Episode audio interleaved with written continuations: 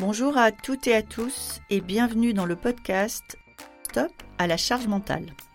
Le podcast qui décode le stress et ses sources dans l'entreprise.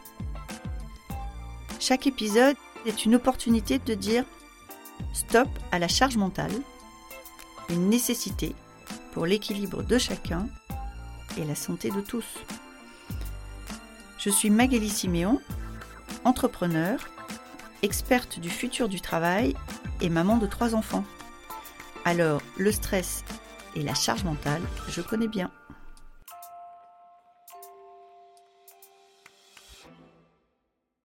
Aujourd'hui, dans ce podcast, on va se demander pourquoi une maman est plus préoccupée si elle pense que son enfant pleure qu'un papa. Vous allez me dire qu'est-ce que ça a à voir avec la charge mentale? Tout. Est-ce qu'on apporte la réponse aujourd'hui?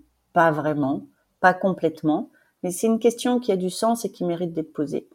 Alors pour tous ceux qui ont des enfants et qui se disent parfois que la préoccupation autour des enfants est inégalement partagée, ce podcast est fait pour vous. Bonne écoute. Bonjour Nina. Bonjour Magali. Nina, est-ce que tu veux bien te présenter pour nos auditrices et nos auditeurs? Oui, alors je m'appelle Nina Ramen et je suis fondatrice de la manufacture du copywriting, copywriting avec un W qui n'a rien à voir avec le copyright, qui est le droit de la propriété intellectuelle. Le copywriting avec un W, c'est euh, l'art de vendre avec les mots. Donc, euh, c'est-à-dire tout ce qui est écriture persuasive euh, et écriture business. Donc, mon métier, c'est d'enseigner le copywriting. Et j'ai lancé ma boîte il y a un an. Et ce qui est assez étonnant, marrant, en tout cas pour la société, c'est que j'ai lancé ma boîte et j'ai appris que j'étais enceinte au même moment. Et Donc je sais que aujourd'hui on va parler de charge mentale et je me suis dit que c'était intéressant de le préciser. Je comprends. Et donc depuis tu as eu ton bébé? Depuis j'ai eu mon bébé tout à fait. Il s'appelle Léon. Il a trois mois et demi, presque quatre mois et euh, je l'aime d'amour. Alors pour toi aujourd'hui Nina, entrepreneur et donc jeune maman, c'est quoi la charge mentale? Alors, la charge mentale, c'est quand hier, je vais faire un talk devant plus de 800 personnes, euh, que je fais garder mon enfant parce que mon mari, ben, en fait, a une réunion aussi, que euh, la nounou euh, est en galère parce que Léon pleure beaucoup, et que Thibaut n'a pas le numéro de la nounou. Thibaut qui est ton conjoint. Thibaut qui est mon conjoint, exactement.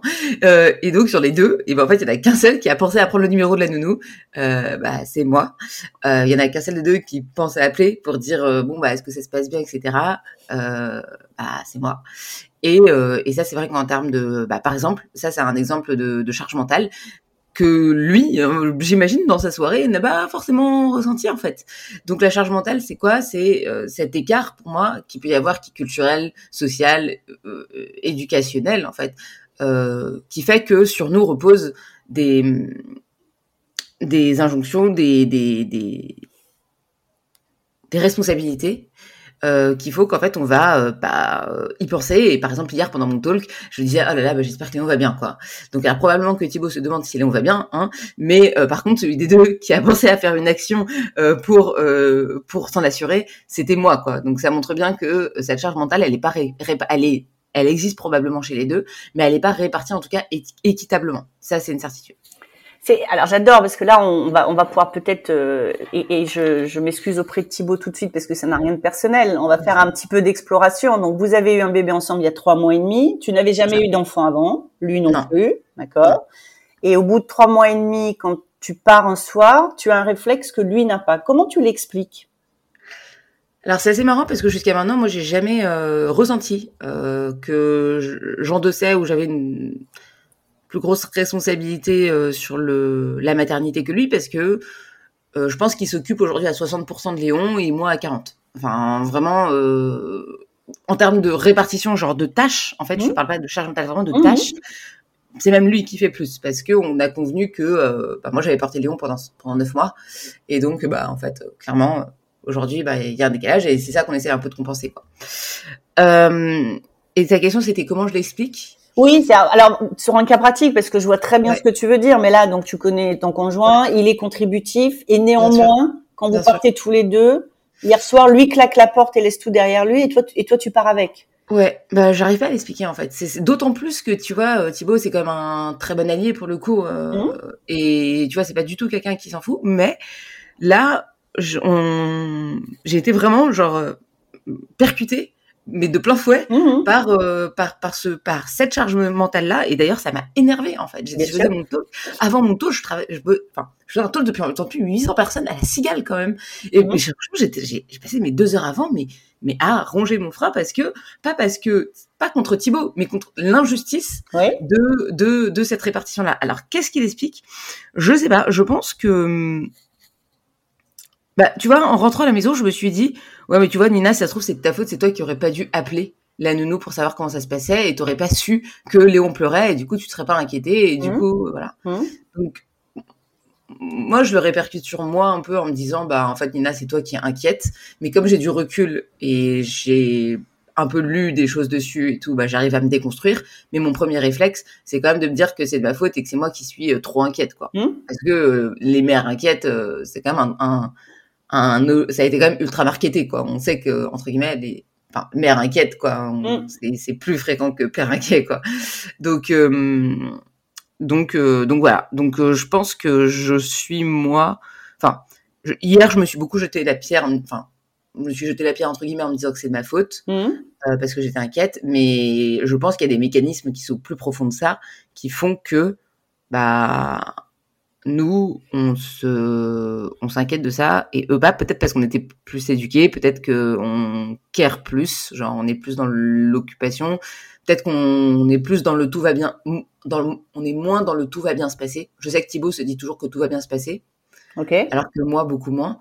Peut-être que la vie pour les hommes se passe toujours un peu mieux dans le sens où Ouais. quand ils sortent dans la rue, ils risquent pas de se faire agresser.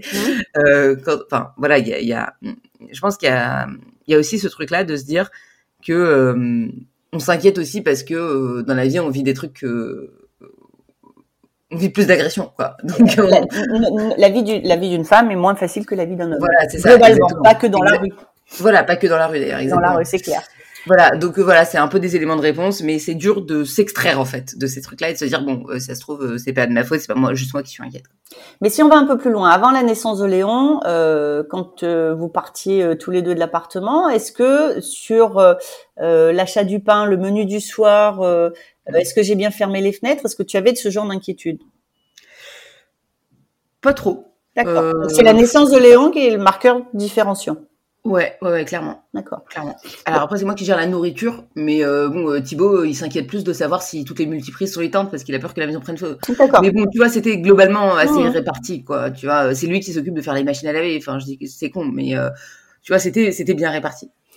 Donc en fait, ce que tu ce que es en train de nous dire, c'est que euh, ce que tu, en tout cas ce que tu constates sur un cas pratique, c'est qu'à l'arrivée du bébé, euh, il y a une modification de ton comportement sur certaines choses, où tout à coup il y a tu prends en compte la responsabilité que tu considères avoir sur un autre être.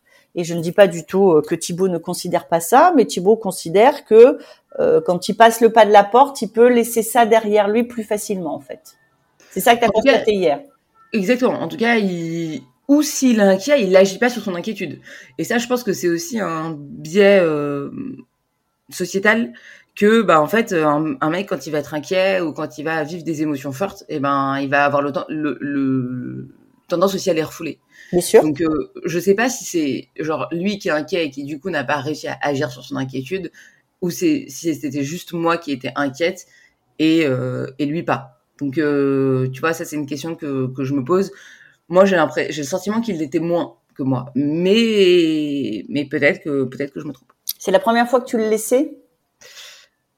À, à quelqu'un euh, d'autre que son père Ouais, le soir, en fait, je le laisse toute la journée avec la nounou, mais là, c'était une nounou qu'on ne connaissait pas. D'accord. Et, euh, et c'était la première fois que je le laissais à cette euh, nounou-là. D'accord. Et, et, et, donc, toi, tu es parti en prenant son numéro de téléphone? Ouais, j'avais son numéro de téléphone, j'avais euh, écrit euh, une fiche avec euh, tout ce qu'il fallait faire, le nombre de cuillères, comment il fallait faire s'il pleurait. J'avais noté les numéros de téléphone de Thibaut, j'avais noté mon numéro de téléphone. Et en fait, Thibaut, en partant, c'était lui qui devait briefer la nounou. Donc, parce que moi, je pouvais pas, j'étais à la, à la, à la, enfin, à la cigale, quoi. Mmh. Et, et donc, en partant, c'est lui qui l'a briefé. Donc, il l'a fait. Comment? Donc, il l'a fait, il l'a briefé.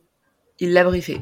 Donc, il l'a briefé, euh, mais euh, par exemple, c'était la nounou, elle, elle manquait de confiance en elle. Euh, tu vois, je sentais qu'elle était un peu stressée. Bon bah lui, il n'arrive pas à agir sur le euh, ok, t'inquiète pas, il faut que tu te fasses confiance. Euh, en fait, il a fait la partie technique, mais il n'a pas fait la partie émotionnelle euh, de brief avec la nounou, quoi, qui aurait dû être fait. Alors euh, bon bah, en fait, bon bah, quand, enfin moi la nounou, je, je mon but c'est juste de mettre mon enfant dans les meilleures conditions, quoi. Donc euh, je, il aurait fallu lui dire fais-toi confiance, il faut lui donner le biberon un peu avant, pas donne-lui un peu avant, etc. Donc il y a cette idée de plus manager, plus être dans le, le care entre guillemets. Mais euh, mais euh, oui, oui, euh, il a, il a briefé la nounou. Et donc, si tu n'avais pas fait la fiche technique, est-ce qu'elle aurait manqué? Bah, je suis pas sûre qu'elle l'ait consulté, donc euh, probablement que non. Tu vois? Donc pas moi aussi, en fait, tu vois, je me mets... mais, mais tu vois, ce truc-là, c'est mal passé. Enfin, désolé, j'ai l'impression de faire ma thérapie. C'est la première fois que je fais un podcast où, où j'arrive avec autant de, autant de. Mais de, de concret, hein. D'interrogation, de concret pour le coup. Mais, euh, mais tu vois, c'est une expérience qui s'est mal passée. Et encore aujourd'hui, j'arrive pas à trop analyser les facteurs. En fait, la nounou, c'est un facteur qu'on peut pas changer. C'était, on pouvait pas changer la nounou qu'on a eue. Mmh, mmh. Mais comment est-ce qu'on aurait pu faire pour que ça se passe mieux? Encore là, tu vois, là, c'est la question que je me pose quand je te parle. Oui, je comprends. Je me dis, ben, tu vois, là, euh, j'ai pas la réponse, quoi. Est-ce que, est-ce que vous avez fait un débrief? Un retour d'expérience? On va le faire, on va le faire. J'essaye, bah, j'ai essayé un peu hier, mais on était morts euh, tous les deux, ouais. quoi. Donc, euh... mais tu vois, quand je lui disais ouais, j'ai mal vécu la soirée, il me disait ah mince. oui, oui. Ça aussi, c'est de la charge mentale, en fait. Tu vois, toi, t'es là à essayer de comprendre, à essayer de dire, bon, bah, comment est-ce qu'on fait pour repas vivre cette expérience à nouveau? Ouais. Et Thibaut, il me dit, ah ouais, mince, mince dommage. Ouais. Euh, et tu vois, moi, je suis là, bon, bah non, mais en fait, il faut reconstruire quelque chose, il faut travailler, en fait, pour, euh, pour pas que ça se reproduise. Et voilà, il faut mettre de l'énergie pour essayer de faire en sorte. Ben, lui, euh, lui, il dit, ah bah mince en fait. Donc euh, ça aussi c'est une charge mentale. De, parce, et ça d'ailleurs c'est un truc que j'avais lu, euh, j'ai lu pas mal de fois, c'est que le, le travail euh, émotionnel dans le couple il est, il est endossé par la femme. Bien sûr, absolument. Oui, absolument. De la même façon que les psychiatres disent qu'ils voient beaucoup plus de femmes, psychiatres, psychologues, etc., que d'hommes dans leur cabinet, et souvent ils disent aussi qu'ils voient le moins atteint des deux. Donc voilà. Après, on le connecte comme on veut, mais euh, oui, bien sûr que le travail émotionnel dans le couple est, est, chez la femme. Ce que je, ce que je trouve hyper intéressant dans ce que tu nous dis, et je te remercie de livrer un, un cas aussi concret parce que je pense que ça parle à plein de gens et à, à plein de mamans et, et peut-être à plein de papas qui se disent bah oui, euh, après tout, euh, bah, c'est Thibaut, euh, il est plus détendu et c'est lui qui a raison. Pour autant qu'on puisse considérer mmh. que c'est le sujet n'est pas raison ou tort. C'est ça. Le, le, ce que je trouve hyper intéressant dans ce que tu nous décris, c'est que finalement quand on parle de charge mentale, c'est pas tant ce qu'on a à faire, c'est le poids que ça prend dans notre tête. Et là, tu es sur un cas pratique là, c'est-à-dire que finalement, hier, à la cigale, tu n'avais rien à faire, mais dans ta tête, tu avais ton petit qui pleurait. Exactement. C'est ça, exactement. J'avais mon enfant qui pleurait. Exactement, c'est exactement ça. C'est exactement ça. Et, euh, et ouais, je, je, suis assez d'accord avec toi sur ce truc-là. Euh, de rationalisation en fait. Et, et, tu vois le problème c'est que quand on commence à parler de ce projet projet là bah on s'auto-flagelle quand même pas mal tu vois en se disant c'est moi qui suis trop inquiète c'est moi qui mmh. suis trop comme ci c'est moi qui suis trop comme ça. On se remet beaucoup en question en fait. Mmh. sans forcément remettre en question le système. Mmh. tu vois? Et moi c'est un peu ça en fait que je vis. Alors euh, et je pense être dans un niveau de entre guillemets de déconstruction de dire bon ok il y a pas que moi il y a un système derrière et tout machin. Mais il euh, y a ce truc-là de entre, entre guillemets d'auto-flagellation, de, culpabilisation et, voilà. Et deuxième chose aussi que je voulais dire par rapport à ça sur ce qui est concret, je suis avec un mec qui, genre, franchement, fait énormément de travail de parentalité quoi. Et et qui est quand même ultra ouvert euh, à, à, à ce genre de sujet à ce genre de conversation. Et pourtant ça nous empêche pas de tomber dans le piège. Mais alors si on projetait tu vois si on essayait de réécrire hier en fait ça serait quoi euh, euh, on conserve Léon qui pleure. Voilà, ouais. c'est la constante. On conserve Léon qui pleure. On conserve, on conserve la nounou, euh, ton, ta prise de parole euh, et euh, la réunion de ton conjoint. Ouais. pour toi, un hier qui se passe bien, il est comment? Alors, bah, il se passe que Thibaut, enfin, en fait, Thibaut, en partant, voyant que Léon pleure quand il part, qu'il l'a un peu rassuré, en partant, rappelle une demi-heure après Priscilla pour savoir si tout va bien. Priscilla lui dit ah il pleure là là là là là là euh, Thibaut dit bon bah ok fait ci fait ça euh, rappelle une demi, enfin fais, la, fais ce que j'ai fait en fait, c'est-à-dire euh, rappelle Priscilla pour lui dire comment ça va, une heure après la rappeler, essayer de la driver pour pas qu'elle panique quoi. Voilà. Euh, et moi, euh, je fais mon talk tranquillement. et alors, et si je te propose un, une, une autre option qui est personne n'appelle hein? Ouais. ouais, C'est une question, c'est-à-dire personne. Elle a vos numéros de téléphone à tous les deux. Tu vas faire ton talk tranquillement, il va faire sa réunion. Personne n'appelle. Qu'est-ce qui se passe? C'est quoi l'inconvénient? Bah, il y a. Alors, probablement que c'est une très bonne solution. et non, ah, j'ai oublié de dire. Et quand Thibaut euh, appelle Priscilla, il m'envoie un message pour me dire Léon va bien. Voilà. j'ai oublié. Voilà. je vois bien. Voilà. Ou Priscilla m'envoie un message pour me dire Léon va bien. Ou de, deuxième option, t'as raison, briefer Priscilla. Euh, pour lui dire, écoute, euh, bah, envoie-nous des messages pour nous dire que tout va bien euh, de temps en temps, quoi. Voilà, pour juste nous rassurer. alors oui, ne pas appeler aurait été une, solution tout à fait envisageable. Après, sachant que c'était la première fois que je laissais Léon à Priscilla, je trouve que hum, ça aurait été difficilement, envisageable de ne pas prendre de nouvelles ou de pas en avoir. Mais ça, c'est pas quelque chose que j'avais conscientisé en fait. Euh, en fait, naturellement, les personnes à qui on l'a laissé, d'abord c'était ma mère, après c'était les parents de Thibaut, après c'était la nounou de, de, la journée. En fait, naturellement, on donnait des nouvelles. Et, c'est vrai qu'on n'a jamais conscientisé, enfin moi j'ai jamais conscientisé ce besoin de dire bon bah ok en fait au bout d'une heure quand tu le confies à une nouvelle personne envoie-moi un message pour me dire que tout va bien et puis voilà comment ça se passe quoi. En fait, euh, euh, ce qu'on oublie vraiment de nous dire avec la maternité aux hommes comme aux femmes, c'est que on a plein de livres, on a plein de, mais que la, la première particulièrement, les suivantes, on est plus habile encore. C'est, on fait plein de premières fois en fait, toutes les premières fois. C'est-à-dire, euh, et donc là, c'est la première fois que tu laisses ton petit à quelqu'un que tu ne connais pas, c'est une première fois, et, et, on réussit rarement les premières fois du premier coup. Mais on a juste une injonction sur les épaules, euh, et je, je partage ton point, l'injonction de la, la, la mère euh, parfaite et porte bah, déjà par, par nature plus sur les épaules des mères. Mais ce que je veux dire, c'est quelque part, on, la société nous, nous a transmis une plus forte responsabilité par rapport au bien-être de nos bébés que ce qu'elle les a transmis au papa, quelque mm. part. Et donc, on l'a de façon très intégrée. Euh, je pense que là où on peut vraiment réduire euh, la, la, dimension autoflagellation, c'est qu'en fait, tout est première fois. Mm. Et que donc, ce qui est intéressant, c'est de se dire cette première fois-là, euh, j'ai pas aimé comment elle a été. Et mm. donc, euh, on en tire les leçons pour que la seconde fois se passe différemment. Et, et tu, tu vois, tu, viens de me dire oui, oui, bien sûr, mais euh, alors j'insiste du haut de mes trois enfants euh, qui sont grands maintenant, c'est que on, on sous-estime, moi, je trouve, que c'est la première fois de plein de choses. Et très vite, on essaye de se dire que ça y est, quoi. On a chopé le truc, on a le rythme, on a tout compris, on a. Et en fait, euh, je pense qu'il faut être hyper confortable avec une position euh, d'humilité, euh, mais vraiment au sens assumé, qui est de dire waouh, c'est la première fois, c'est un bébé, donc c'est pas comme si c'était simple tous les jours. Hein. Déjà un chat, c'est pas toujours facile, mais un bébé c'est plus compliqué encore. Et, et donc il va y avoir plein de premières fois où on n'est pas sûr de faire bien du premier coup. Et en fait, l'enjeu majeur pour nous, et certainement plus pour les femmes pour plein de raisons euh, éducatives et sociétales, eh ben on se flagelle tout de suite plus vite quoi. Et, et j'ai l'air comme ça de la ramener, mais il y a encore des fois avec mon troisième enfant qui lui a 16 ans aujourd'hui, où tu vois par exemple je fais des où je m'énerve, par exemple je m'énerve. J'avoue, je m'énerve vis-à-vis de mon ado de 16 ans, et après je me flagelle en me disant t'aurais quand même c'est pas malin si s'énerver c'était une puis après je me dis on va tous respirer parce que honnêtement il y a des moments il est vraiment pénible quoi hein donc euh, voilà j'ai le droit de m'énerver donc euh, c'est vraiment, enfin j'insiste là-dessus et pour les et pour les gens qui nous écoutent, hein, un, premier bébé c'est un un espace, enfin c'est c'est c'est comme se lancer pour l'annapurna sans s'être préparé quoi.